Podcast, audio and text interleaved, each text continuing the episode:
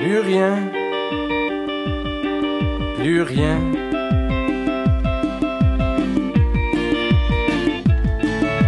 Mon frère est mort hier au milieu du désert. Je suis maintenant le dernier humain de la terre. Au fond, l'intelligence qu'on nous avait donnée n'aura été qu'un beau cadeau empoisonné. Car il ne reste que quelques minutes à la vie. Tout au plus quelques heures, je sens que je faiblis. Je ne peux plus marcher, j'ai peine à respirer. Adieu l'humanité, adieu l'humanité. Autoradio, la radio sans pub. Merci d'avoir accepté cette discussion à propos du pacte pour la transition. On va commencer quand même en prenant une petite minute pour présenter aux auditeurs ce qu'est le pacte pour la transition. Euh, c'est une initiative inédite, en tout cas à cette ampleur, à cette échelle, euh, portée par une soixantaine d'organisations nationales, de fédérations et d'ONG, de finalement mettre en commun et capitaliser leur savoir issu de leur action de terrain pour proposer une série de mesures concrètes qu'il est possible de mettre en œuvre au niveau local, au niveau de la commune, pour favoriser, accélérer et faciliter la transition écologique et solidaire. Ces 32 mesures, elles ont vocation à être présentées aux milliers de candidats qui se présentent aujourd'hui en France, partout pour les municipales. Et de fait, donc à l'heure où on parle, 2400 communes ont fait cette démarche, comme le groupe local qu'on représente aujourd'hui, sur Arcueil d'interpeller euh, les candidats et, et les futurs élus. Alors derrière tout ça, il y a deux idées. La première, c'est que devant la gravité de la situation sociale et écologique, ce n'est évidemment pas en laissant les élus seuls qu'on va s'en sortir. Et donc, euh, il semble évident qu'on peut plus faire pour les habitants sans les habitants. Et la deuxième idée, c'est que le monde associatif est précieux parce qu'il permet non seulement de repérer les problèmes et les besoins sociaux, mais aussi d'inventer les solutions au plus près du terrain, de tester un certain nombre de choses. Et la question qui va nous occuper les prochaines minutes, ça va être sur ces six prochaines années, quid de la possibilité d'utiliser cette boîte à outils? D'où ma première question euh, sur ce pacte pour la transition. Euh, Avez-vous pu en prendre connaissance et euh, quel est votre degré de connaissance finalement du pacte? Sur une échelle de 1 à 10 où vous situez-vous 10 serait euh, la situation où vous le connaissez par cœur et 1 serait la situation où vous l'avez parcouru? J'aime bien la note de 14 sur 20 parce que ça veut dire qu'on a bossé et, et qu'on a les encouragements du professeur. Donc je dirais 7 sur 10. Voilà. Au-delà, ça me semblerait manquer de modestie. Très bien. Alors, parmi ces 32 mesures, euh, lesquelles vous sembleraient les 3 ou 4 les plus importantes? Les plus importantes, de mon point de vue, ce sont euh, celles qui touchent à la question sociale. Euh, beaucoup de gens aujourd'hui se saisissent des enjeux écologistes parce que, parce, que, parce que la planète va mal, ou plutôt, la planète, elle, il n'y a pas de souci, hein, mais, mais la question de la présence de l'homme à terme sur la planète commence à, à être un enjeu qui n'est plus qu'une projection mentale. Euh, mais il est quand même important de rappeler aux gens que euh, de ce fait, la question sociale est une question écologique. Pourquoi? Parce que les arbitrages qui doivent être faits sont, doivent être des arbitrages qui préservent le lien social et la démocratie. Parce que, euh, et c'est un peu pour ça que je, je me sens à l'aise avec votre, votre pacte, c'est que, si je puis me permettre, vous avez bien compris que l'écologie n'est pas une injonction, que l'écologie ne peut pas être punitive, parce qu'elle doit, euh, elle a vocation à, si j'ose dire, à, devenir, euh, allez, un peu de provocation, totalitaire dans les idées. C'est-à-dire que les gens doivent devenir totalement écologistes je, reviendrai après sur d'autres mesures, mais moi, les, mm. mesures qui, me semblent les plus, et les plus essentielles sont euh, celles qui sont liées à, l'accompagnement et la réinsertion des personnes en difficulté, celles qui sont liées à, l'accompagnement des personnes euh, les plus éloignées du, travail, et puis également les éléments de, politique tarifaire. Par exemple, lorsqu'on parle de politique tarifaire, ce qu'il faut savoir, c'est que les personnes les plus fragiles, les personnes, il faut, dire clairement les choses, les, personnes les plus pauvres dans notre société sont celles qui achètent les produits les plus dégueulasses. Et la plupart du temps, les produits les plus dégueulasses sont euh, ceux qui sont euh, dans les logiques de suremballage. Donc pour moi, la question tarifaire telle que vous la, posez, elle doit inclure cette dimension-là. C'est-à-dire, plus on trie, plus on doit avoir des bonifications par rapport à ce tri. Et je suis convaincu, je suis intimement convaincu que les premiers à en bénéficier seront les personnes qui ont des revenus modestes. Parce que les premiers à avoir des madeleines avec des adjuvants, et puis parce que les enfants ont besoin de madeleines quand ils sortent de l'école, ben, ce sont les familles les plus modestes. Et la madeleine que vous achetez à 2 euros l'unité chez le boulanger, vous pouvez la prendre dans votre doigt. Et même 2 euros, je suis un peu. Parce que normalement, c'est 2,20 euros, 2,50 euros. Par contre, le paquet euh, de madeleine que vous achetez, on va pas faire de publicité, mais à l'angle des quatre chemins, bah, vous avez pour 2 euros une vingtaine de madeleines. Mais avec ça, vous avez le plastique du paquet global et les petits plastiques des madeleines qui sont à l'intérieur. Donc c'est pour ça que ces questions me semblent essentielles. Après, en tant que décideur public, donc je vous ai dit mes questions prioritaires, euh, il y a quand même une responsabilité que vous fléchez bien sur la commande publique. Et euh, puis, je, enfin, je, pense que je, me dois quand même de, de, vous dire que, que c'est que c'est euh, que c'est important. donc voilà, à titre personnel, ces éléments qui tiennent de mon identité politique sur l'inclusion. Et euh, en tant que décideur public, euh, voilà, il y a un vrai rôle à jouer euh, sur sur la commande publique et puis et puis aussi sur la question des surfaces commerciales. Quoi, faut arrêter. Faut arrêter. Je veux dire, aujourd'hui, on a besoin de proximité et c'est à la puissance publique de, convaincre les gens. Parce que aller dans une grande on y va tous. Hein. Moi, je vais à la Vache Noire. Hein. Là, je critique la Vache Noire parce que c'est une hérésie urbanistique. Mais je suis le premier à aller acheter mes caleçons chez H&M. Voilà. Parce que, parce que je, je n'ai pas de caleçons à part chez H&M dans la ville. Voilà. Vous mettez en avant donc le, social dans, dans, ce pacte. Euh, sur l'écologie, vous dites que tout le monde en parle, ce qui n'est pas faux quand on voit les affiches électorales. Il y a beaucoup de verts, effectivement. Euh, Est-ce que vous pensez du coup que le maire a finalement peu de pouvoir dans ce domaine-là qui est quand même euh, très urgent? Et sinon, quels sont vos pouvoirs, si vous êtes élu maire, pour agir dans ce domaine? Alors, vous avez, vous avez bien fléché. Là, aujourd'hui, tout le monde est vert. Hein. Comme a dit Daniel Cohn-Bendit dans son soutien. L'idée du pacte, c'est non seulement de le dire, mais c'est de le faire, justement. C'est de le faire. C'est que l'écologie a quitté sa niche. Et c'est une bonne chose.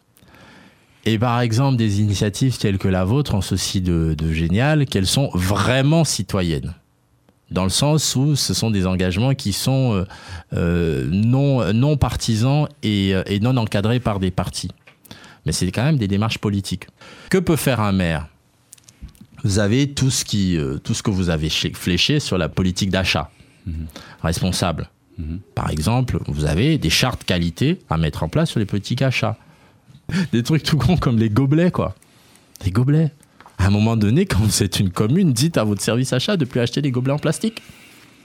Demandez aux, agents d'accueil s'ils ont une charte qui leur dit quel type de gobelet il faut acheter. Si je vous le dis, c'est que j'ai une petite idée. Vous avez sur le PLU.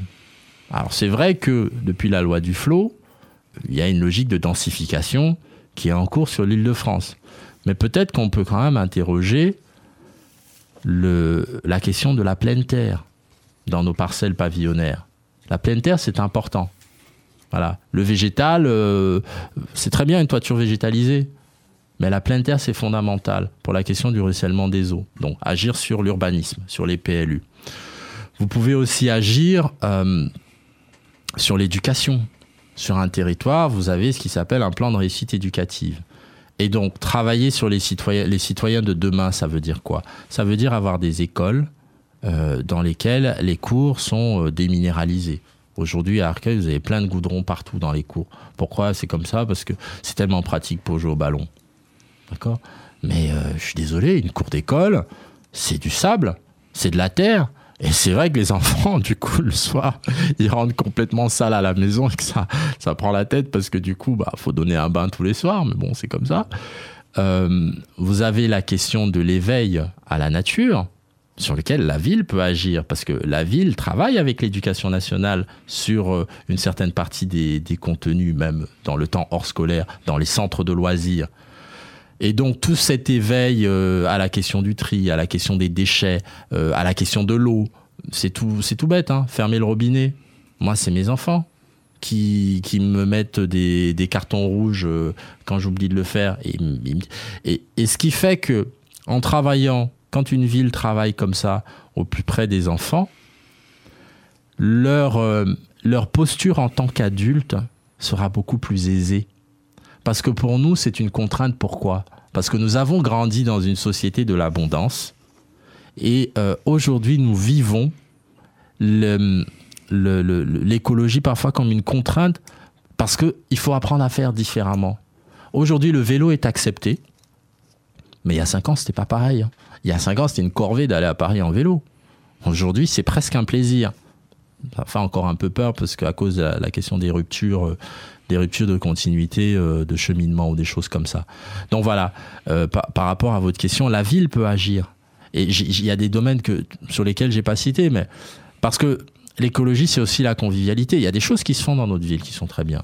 Il ne s'agit pas de les remettre en cause. Aujourd'hui, vous avez des AMAP, ça fonctionne bien, il ne faut pas les remettre en cause, il faut les soutenir. C'est pour ça que nous faisons une maison des, solidarités. Aujourd'hui, vous avez euh, les jardins partagés, c'est très bien. Parce que ce sont des choses qui, au-delà même de la question de travailler la terre, on la travaille ensemble.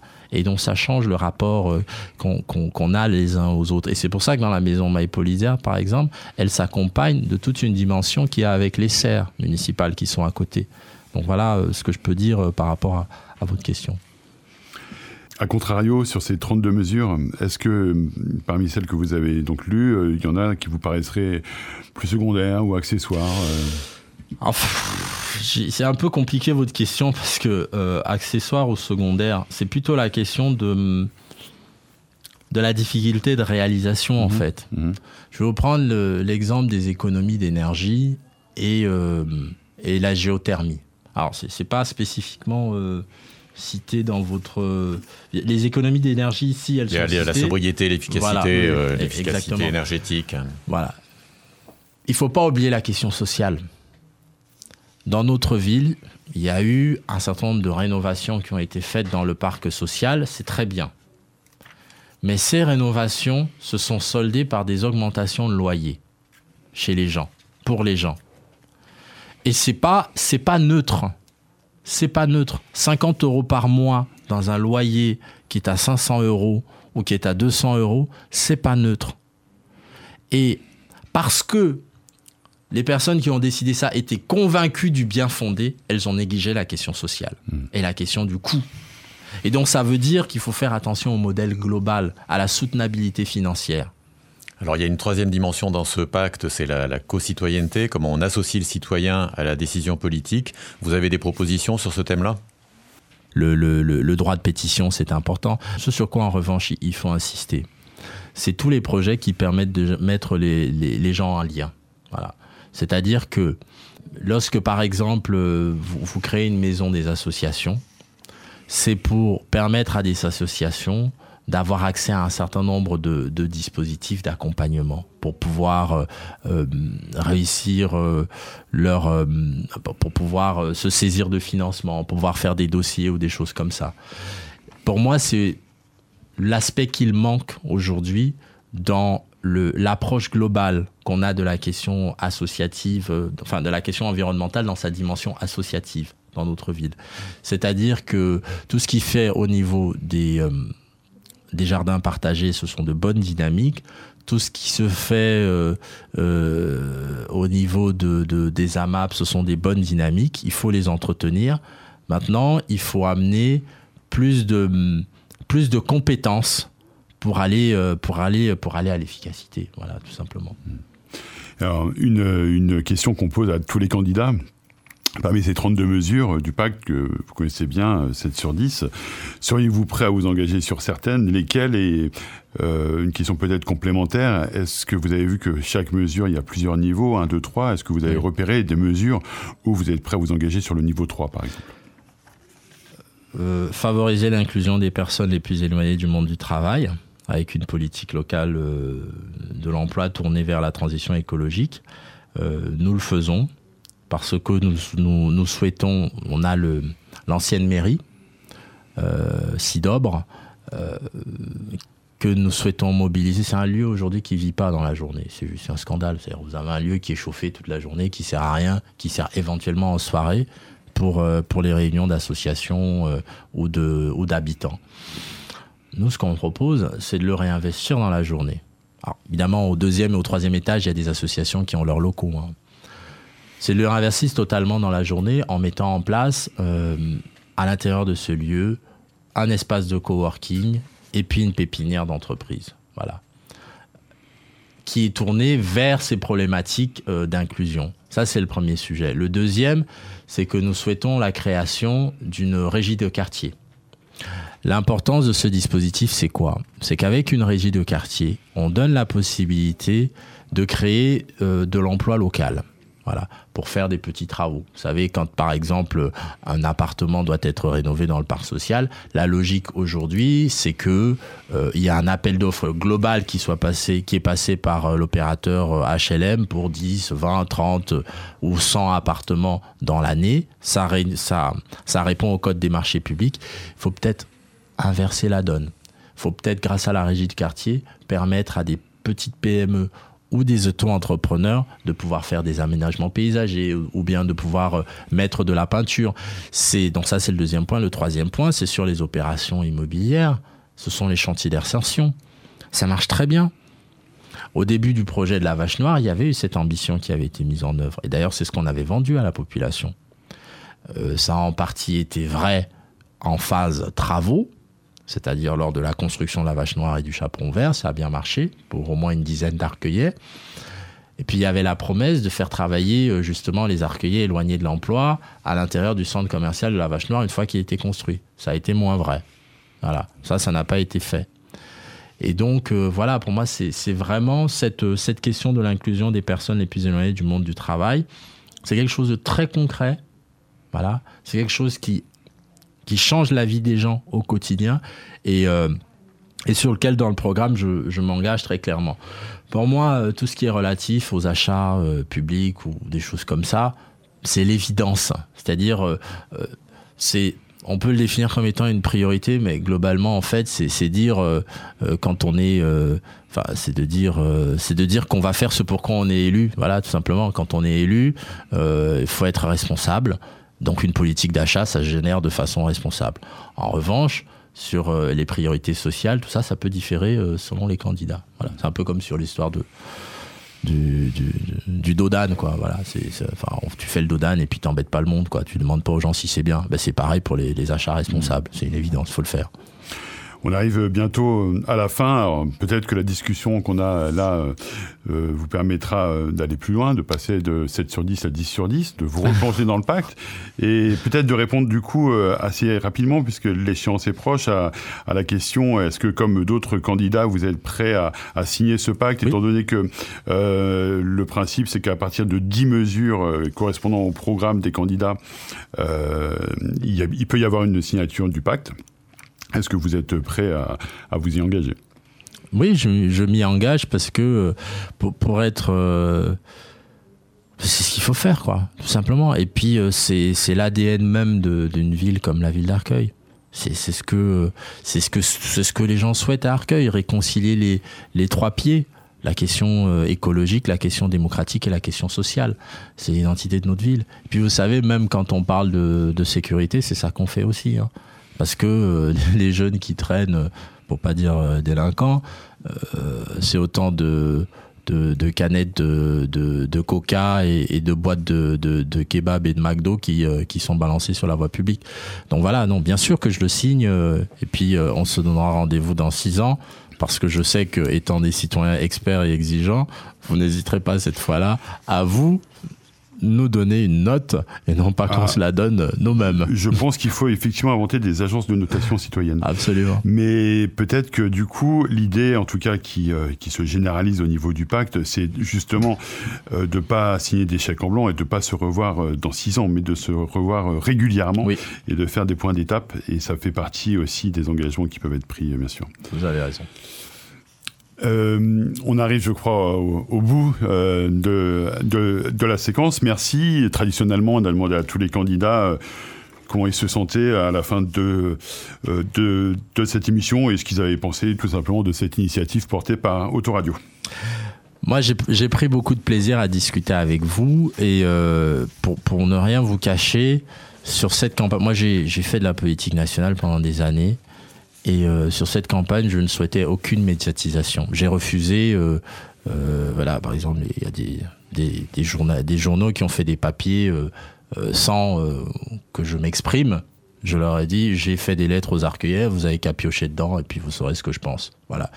Zéro médiatisation parce que c'est une élection locale et, je voulais vraiment rester dans le contact direct avec les arcueillers. Donc, donc du coup, quand euh, quand M. Raposo m'a appelé, euh, j'étais un peu embêté parce que voilà. Puis en même temps, euh, c'est une radio locale, c'est Arcueil, et je crois au modèle associatif.